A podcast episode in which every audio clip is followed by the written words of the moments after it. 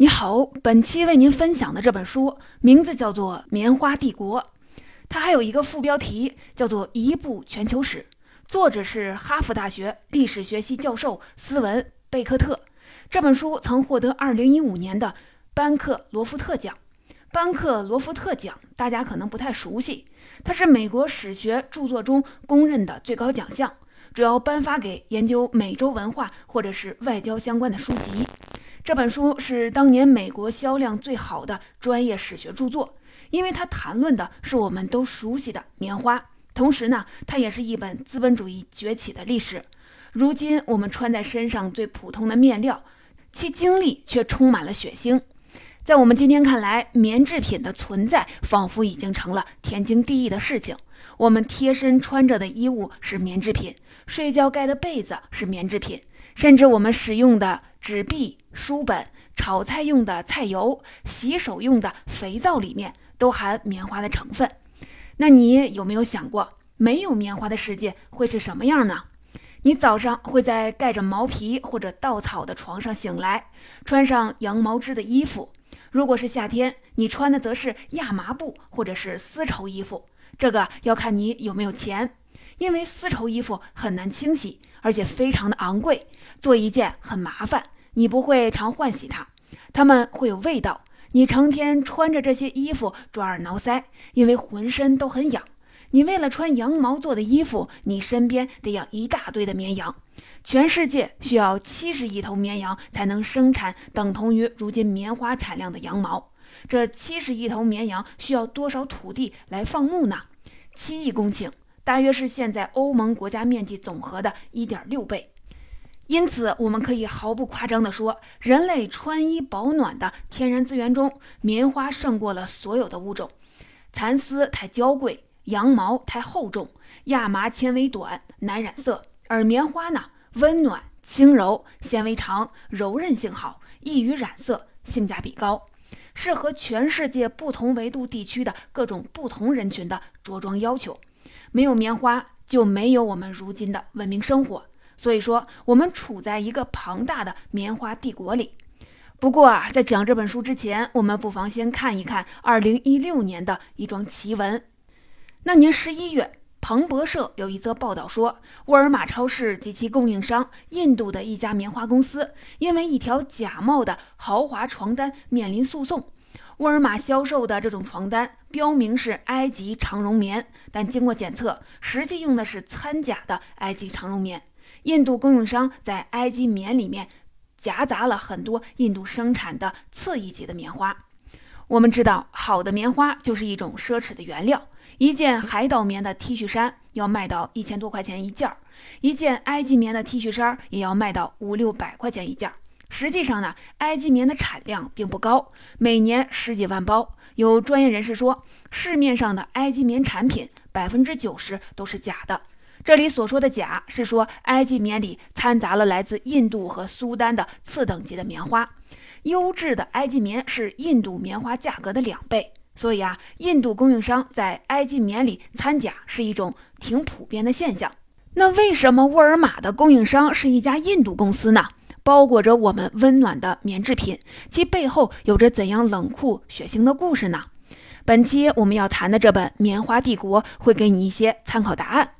这虽然是一本严肃的历史著作，但它的主角是那么的洁白而柔软。《棉花帝国》这本书的作者斯文·贝克特是美国当代最具影响力的历史学家之一，埃里克·方纳的学生，可谓是师出名门。他在资本主义史、十九世纪城市史等几个领域都有专攻，现在是哈佛大学资本主义史研究项目的组织人。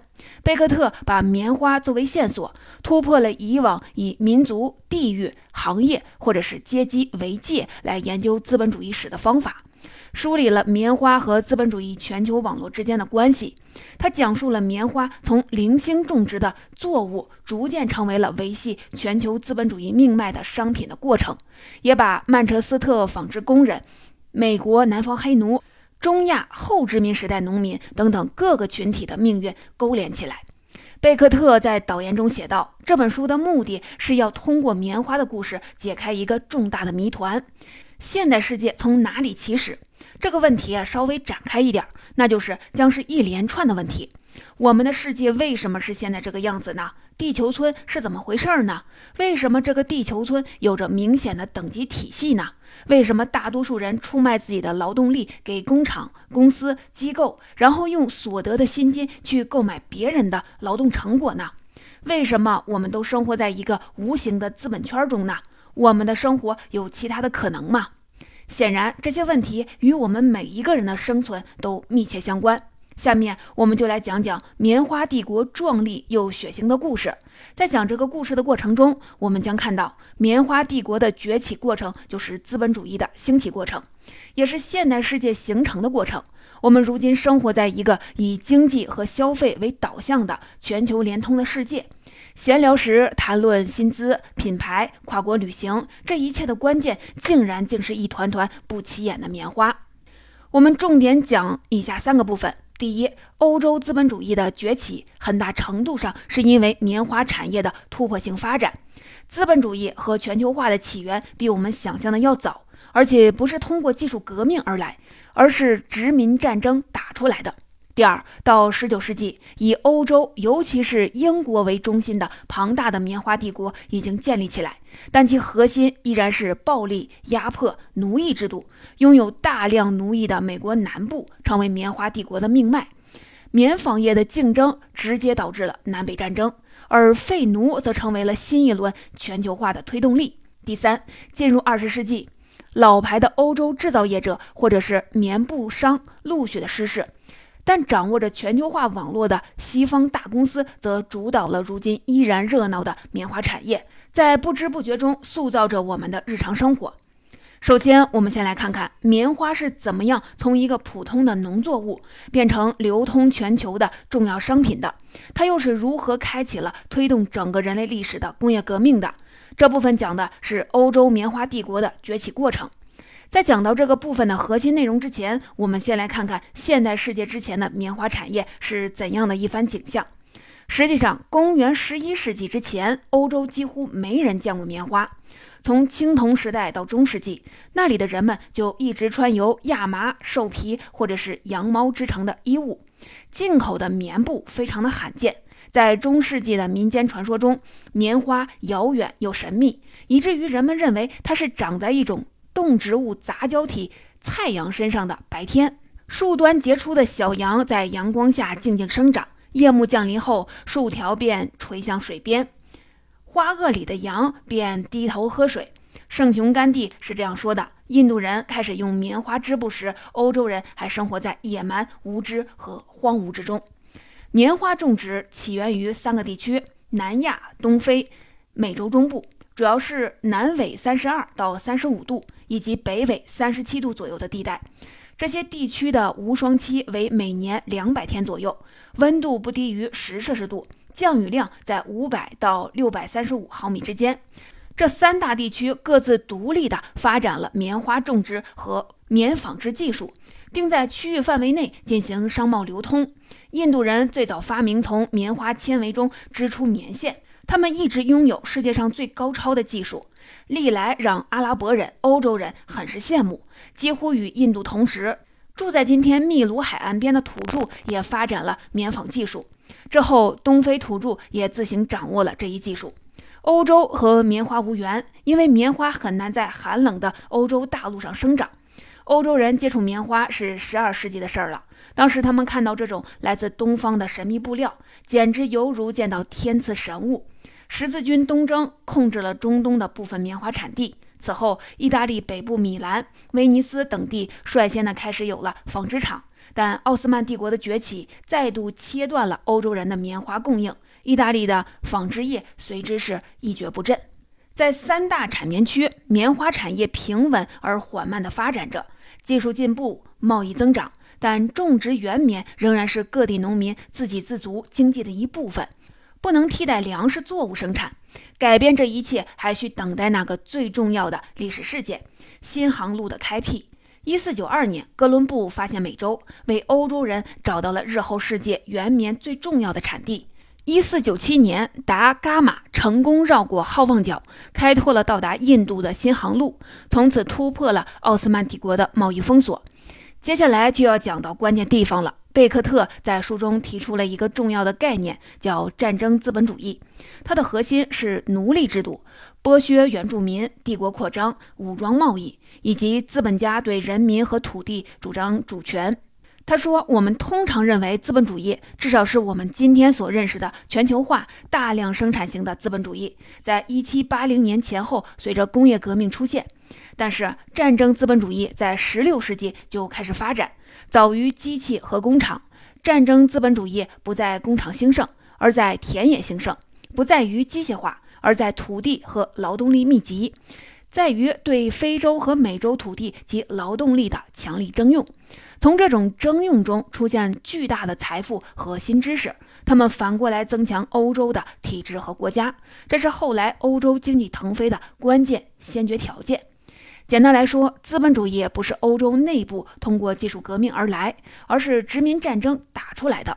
在贝克特看来，战争资本主义把世界划分为里和外两个部分，里包含欧洲的法律体制习惯，外的特色是帝国控制、争夺广大土地、杀害土著人民、盗窃他们的资源、迫使他们做奴隶，由资本家主宰土地。欧洲人在棉花产业上的成功，完全不是因为技术优势，而是他们有决心、有能力建构新的全球网络。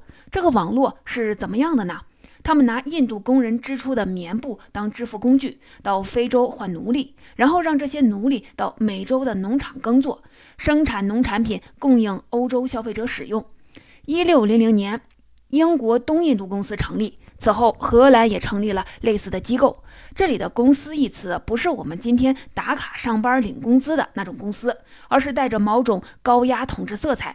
公司通过武力征服、占领港口的方式，把贸易网络扩展到亚洲、美洲、非洲。他们是士兵兼商人，私有武装是他们的核心能力之一。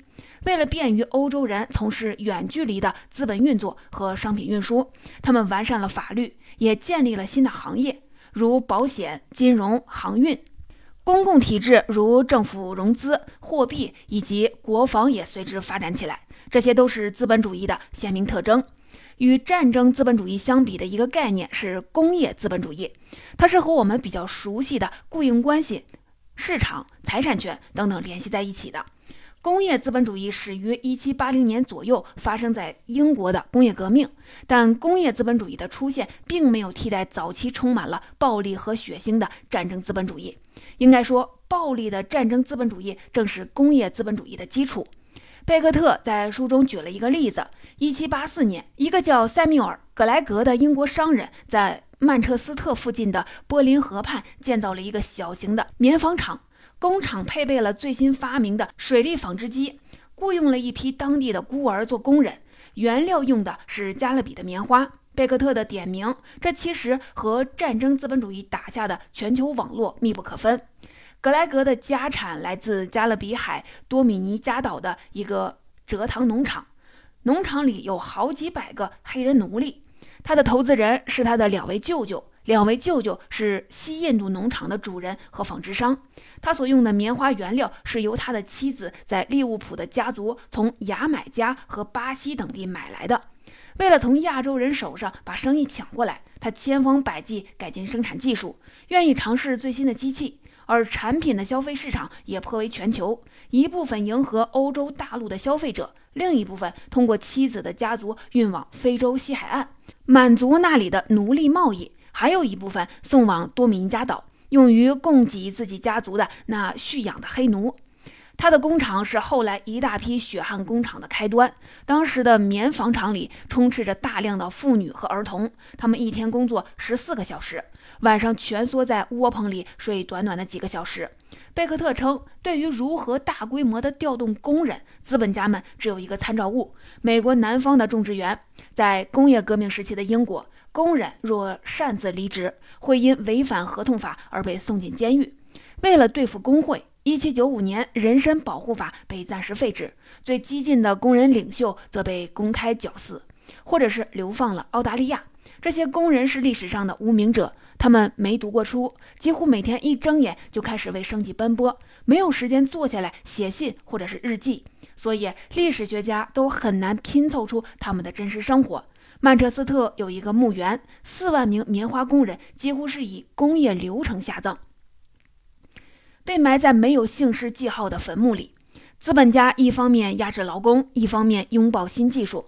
后来的事情我们就熟悉了。工业革命时期的新技术，工厂化生产、蒸汽机和燃料驱动的发动机，从英国不断的扩散到欧洲大陆、美洲以及世界上的其他地方。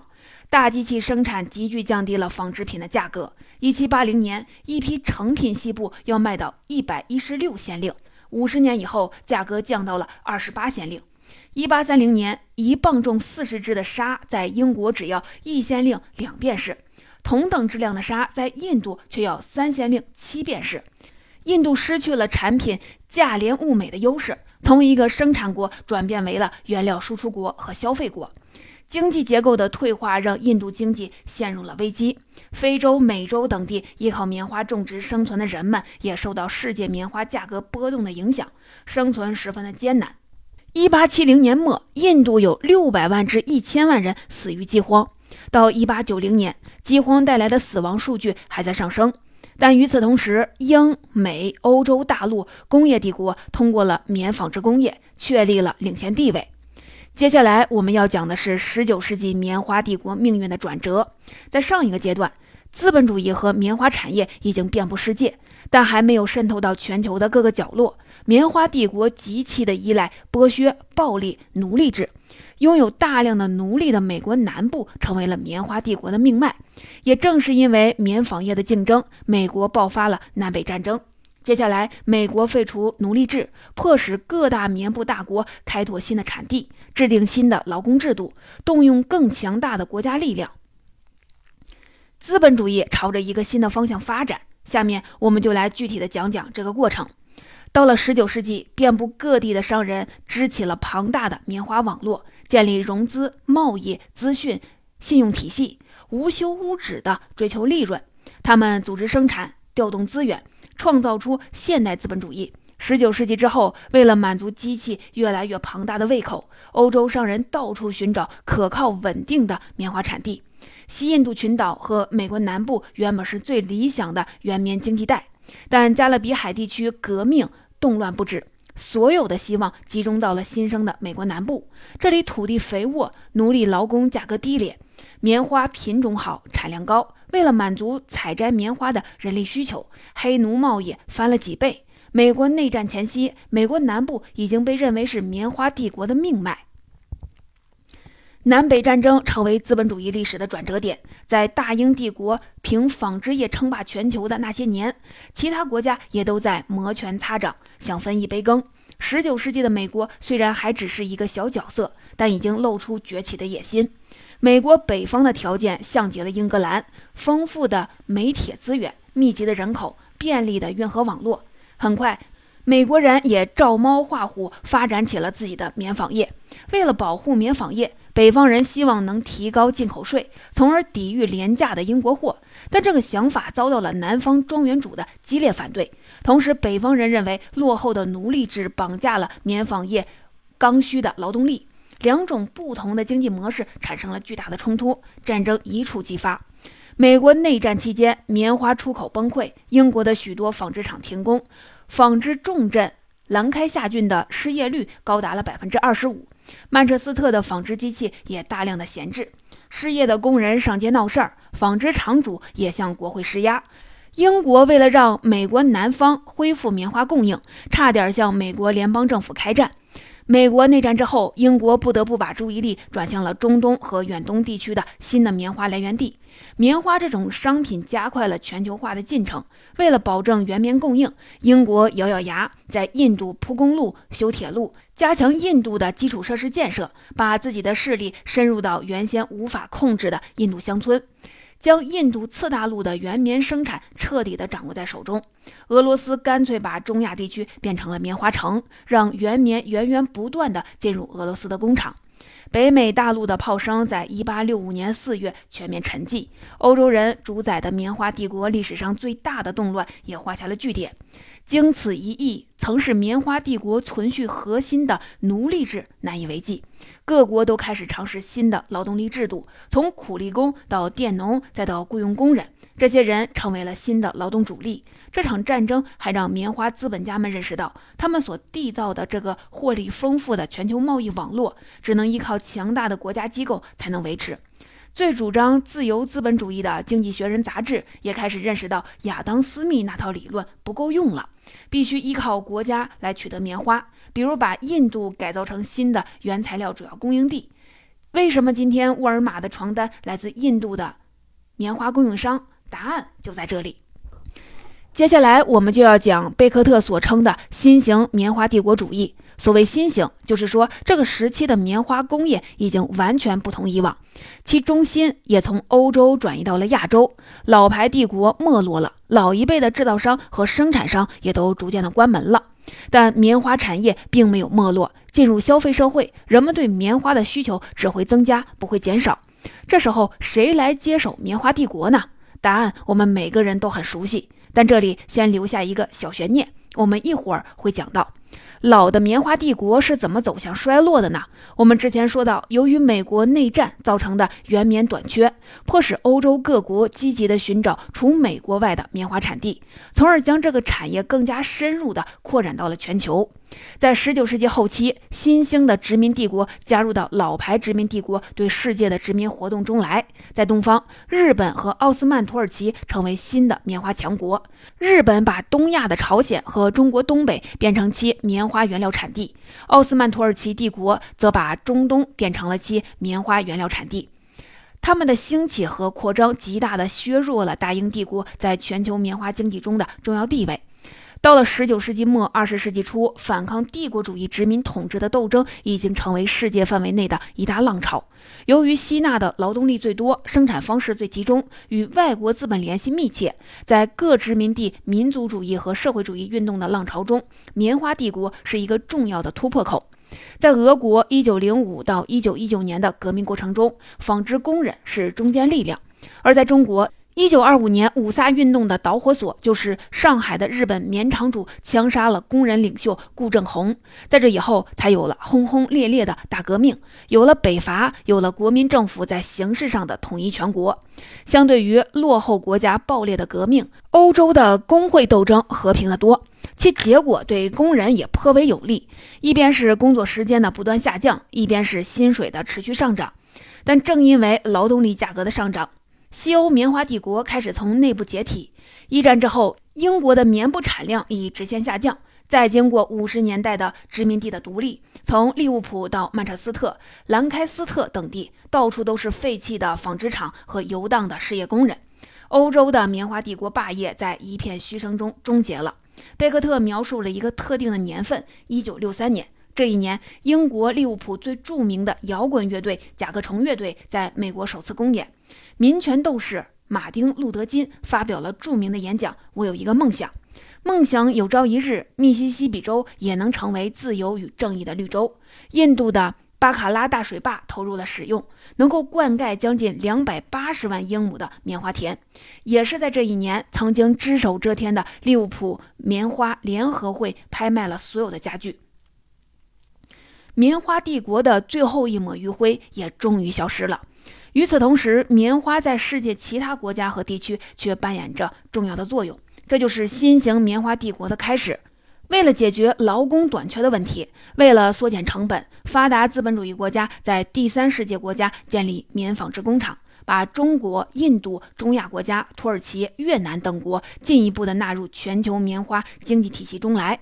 二零一二年，仅中国和印度两国。在全球棉花原产品出口的份额就占到了百分之五十，全球棉花工业的中心从欧洲转移到了亚洲。在回归亚洲的过程中，种植者、制造业者、商人、政治家之间的权力达到了均势。